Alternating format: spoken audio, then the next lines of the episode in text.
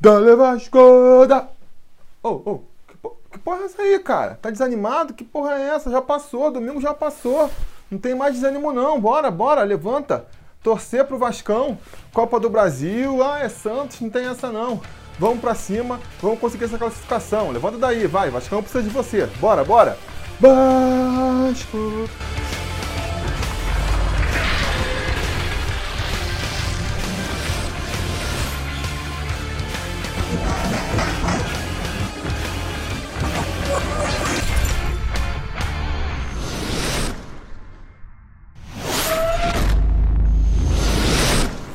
Torcida vascaína, Felipe Tirudi volta na área para falar de jogo do Vascão, porque nessa quarta-feira, às 7h15 da noite, com transmissão do Sport TV para todo o Brasil, o Vasco vai até a Vila Belmiro enfrentar o Santos pelo jogo de ida da quarta fase da Copa do Brasil. Um jogo complicadíssimo para o Vasco, né? É, realmente, o ideal era não ter um confronto tão difícil a essa altura da Copa do Brasil, nesse momento do calendário, né? Realmente o Vasco deu muito azar nesse sorteio da Copa do Brasil. Já tinha dado na fase anterior, porque pegar o Havaí, que mal ou bem está na primeira divisão, já foi um adversário cascudo, tinha outras opções muito mais tranquilas. E agora nessa fase, então, nem se fala, né? Pegar um time grande a essa altura aí, repito, vai ser muito complicado para o Vascão. Mas a gente não tem que ficar lamentando também, se lamuriando, não. Futebol brasileiro é isso mesmo, é pedrada atrás de pedrada. E se a gente quer alguma coisa nessa temporada, tem que partir para cima de peito aberto. Então vamos aí, vamos encarar o Santos e vamos sair com essa classificação desse confronto. Agora, para isso é importante que o Vasco não caia em certas armadilhas, principalmente nesse primeiro confronto, né? O Vasco indo jogar fora de casa contra o Santos, é natural a gente imaginar que o empate seja um bom resultado e realmente o empate é um bom resultado, né? Se o Vasco volta com um jogo empatado para decidir em São Januário, precisando de uma vitória simples para se classificar, vai ser muito bom. Agora, a armadilha nesse pensamento aí é ver o Vasco com uma postura totalmente defensiva, sem procurar o gol adversário, achando que vai conseguir segurar o Santos por 90 minutos. Pelas características que o time do Sampaoli mostra aí, se o Vasco vier com essa postura, que foi a postura que o Vasco assumiu contra o Flamengo no domingo, aí, amigo, a chance da gente sair com uma derrota é muito grande, porque o mais provável é que o Santos vá com tudo para cima do Vasco, e se o Vasco não tiver uma válvula de escape, se o Vasco não procurar também contra-atacar, vai ficar difícil de segurar os homens. Nesse caso aí o empate é um bom resultado? Acho que é, mas acho muito mais provável o Vasco conseguir voltar com um empate de um 2 a 2 do que voltar com um empate de 0 a 0. Repito, a gente já teve contra o Flamengo uma amostra do que pode ser essa postura. Que a gente viu contra o Flamengo foi o quê? Um Vasco recuado, satisfeito com o empate, não procurando criar alternativas lá na frente. E o Santos, nessa partida, deve usar a mesma tática que o Flamengo: marcação alta na saída de bola, não deixando o Vasco é, tocar, tentando recuperar a bola logo para já fazer um novo ataque, fazer aquela tática parede, né? Chuta a bola no Vasco, ou é gol, ou ela volta de novo para a posse do Santos.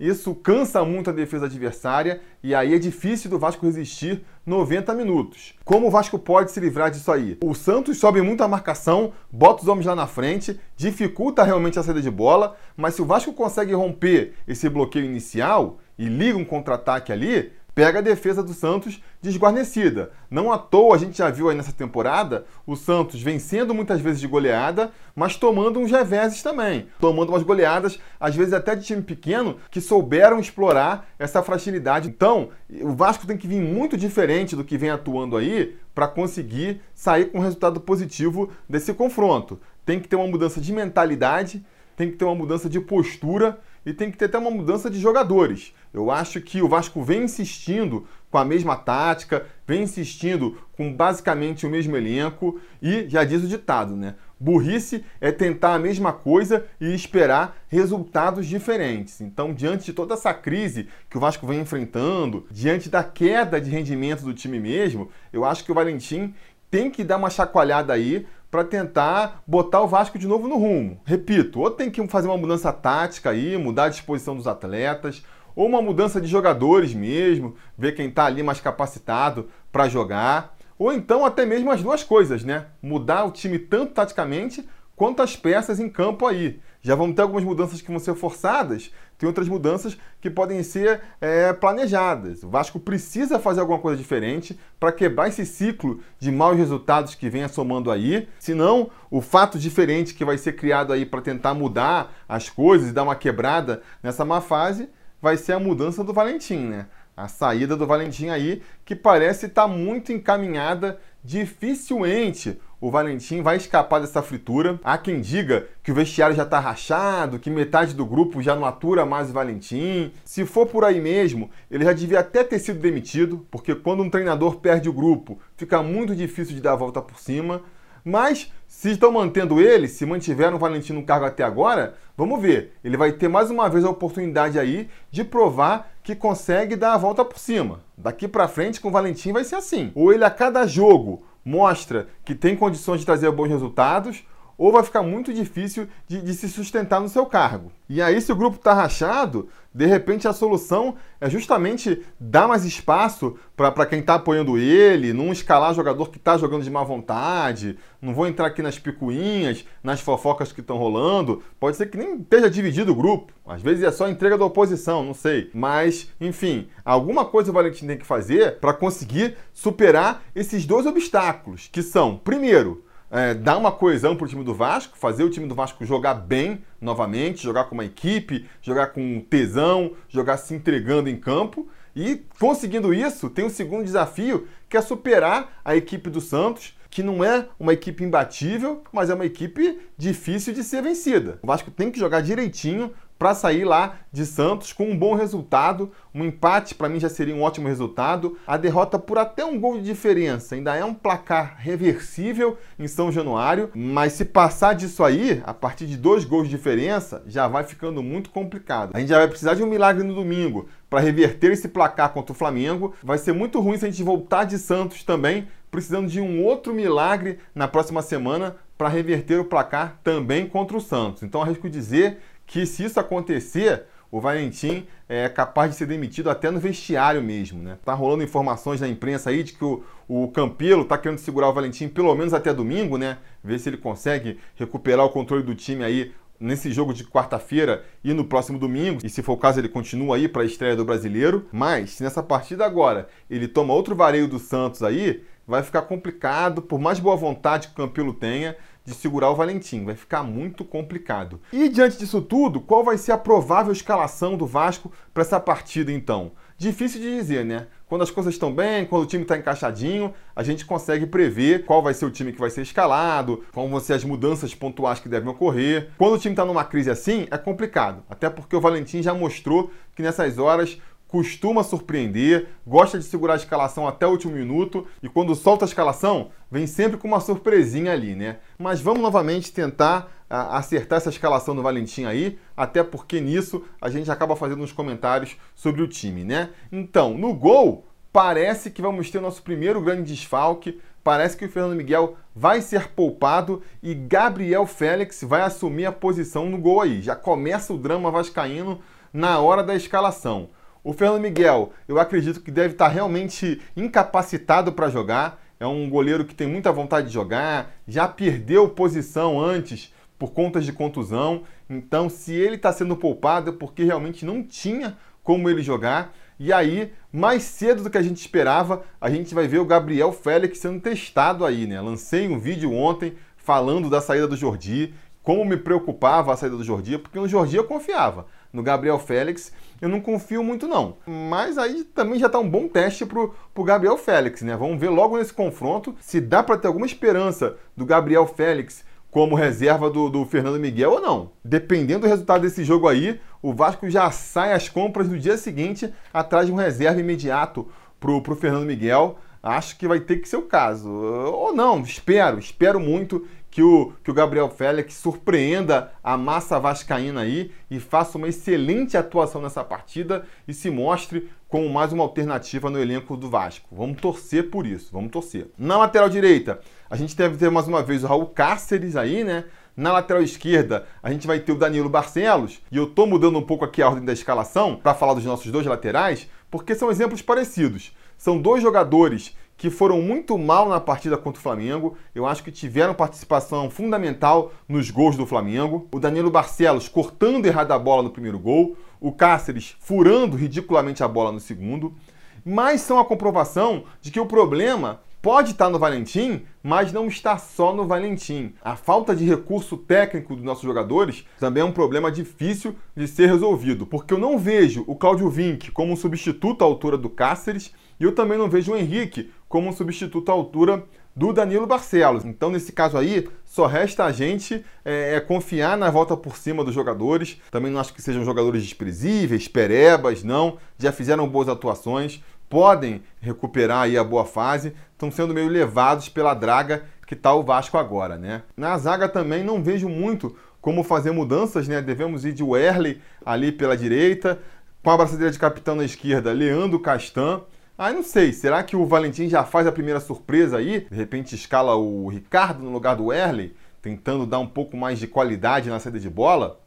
Pode ser uma surpresa interessante aí, a gente vai precisar de muita qualidade ali atrás porque o Santos deve pressionar a saída de bola do Vasco. O Vasco precisa desse toque aí para conseguir sair para o jogo. Não sei se vai ter surpresa. As surpresas eu acho que devem se concentrar mais do meio para frente mesmo, né? Raul deve ser escalado como primeiro volante ainda, não acredito em surpresa nesse sentido aí. Do seu lado, acho que o Lucas Mineiro fez uma péssima partida contra o Flamengo, mas também deve manter a posição de titular. Agora, ali na frente é que eu não sei, né? Eu acho que o Bruno César vai ter que ser barrado, tá sem condições nenhuma de jogar um futebol com a intensidade de um confronto de primeira divisão. Tem suas qualidades técnicas, mas sem velocidade, sem ritmo de jogo, sem preparo físico necessário, não tem como jogar uma partida com a intensidade que tem se jogado aí no futebol de primeira linha do Brasil. E num jogo em que a gente vai precisar da marcação do time inteiro para conseguir segurar o ataque santista, não vai dar para contar com o Bruno César, não. Aí fica a questão de qual vai ser a substituição do Valentim, né? Se ele vai para o lugar do Bruno César botar mais uma vez o Lucas Santos, que na minha opinião tem até é, feito atuações satisfatórias. Eu vejo muita gente reclamando, mas eu acho que é mais uma vez o problema é, da ansiedade com o molecado da base, né? Mais uma vez a gente vê o quadro se repetindo.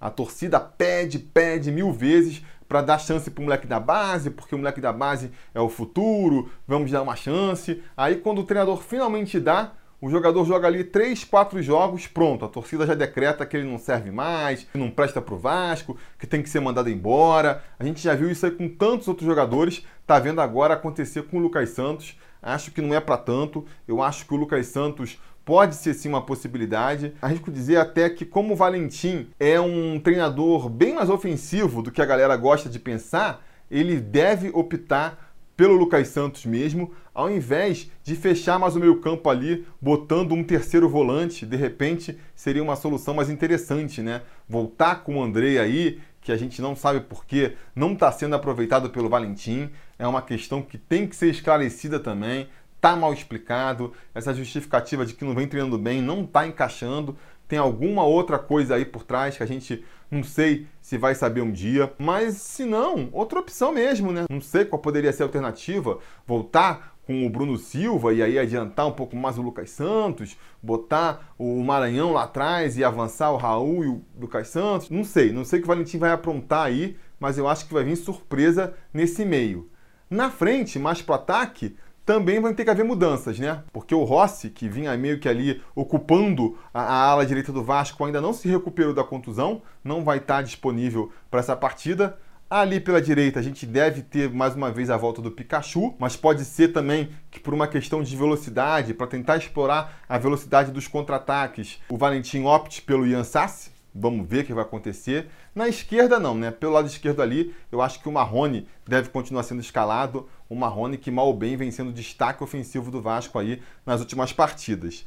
E no meio, jogando de centroavante, eu, se fosse o Valentim, faria mais uma surpresa aí. Em vez de escalar o Maxi Lopes, que mal ou bem está tretando ali com, com o treinador, parece, né? Segundo aí os boatos de bastidores, em vez de insistir com o Thiago Reis, que nas últimas partidas não conseguiu mais o mesmo aproveitamento de antes, eu tentaria ressuscitar o Ribamar. Seria aquela última ficha, né, do treinador, é tudo ou nada. Se ele bota o Ribamar nesse jogo, o Ribamar faz uma partida interessante, ele de repente recupera um pouco do seu prestígio aí. Agora, se for mal também, aí termina de afundar na lama, né? Mas já foi meio a aposta que ele fez quando ressuscitou o Ian Sassi, né? Quem sabe agora não pode ter o sucesso de novo apostando no Ribamar? Eu acho que pode fazer sentido essa estratégia, porque, repito, eu vejo aí a, grande saída do Vasco para chegar ao gol Santista, a saída com velocidade, os lançamentos longos, puxadas de contra-ataque. E aí um centroavante mais veloz lá na frente faz muito mais sentido do que um jogador que é mais paradão, que é mais lento, como é o caso do Max Lopes e do Thiago Reis.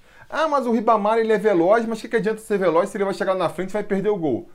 É, pois é, são os riscos que você tem que assumir ali, né? Eu acho que faria mais sentido botar o Ribamar aí, tentar botar uma equipe veloz, não só para essa questão ofensiva, como defensivamente também. Eu acho que o Ribamar vai ajudar a recompor melhor a defesa ali, atrapalhar a saída de bola do Santos. Isso também vai ser bem importante. Enfim, no final das contas, o mais importante é ver um Vasco com uma postura diferente em campo, né? Se defendendo, procurando anular o Santos, mas quando com a bola nos pés, também procurando fazer o jogo.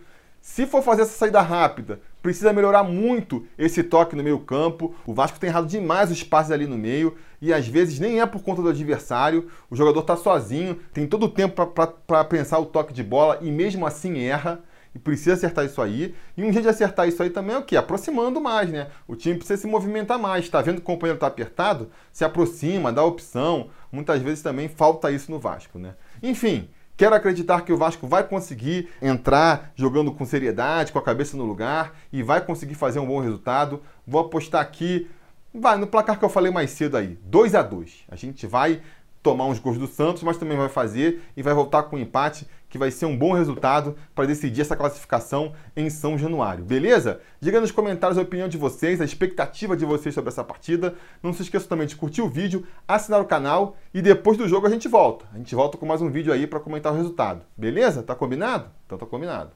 A gente vai se falando.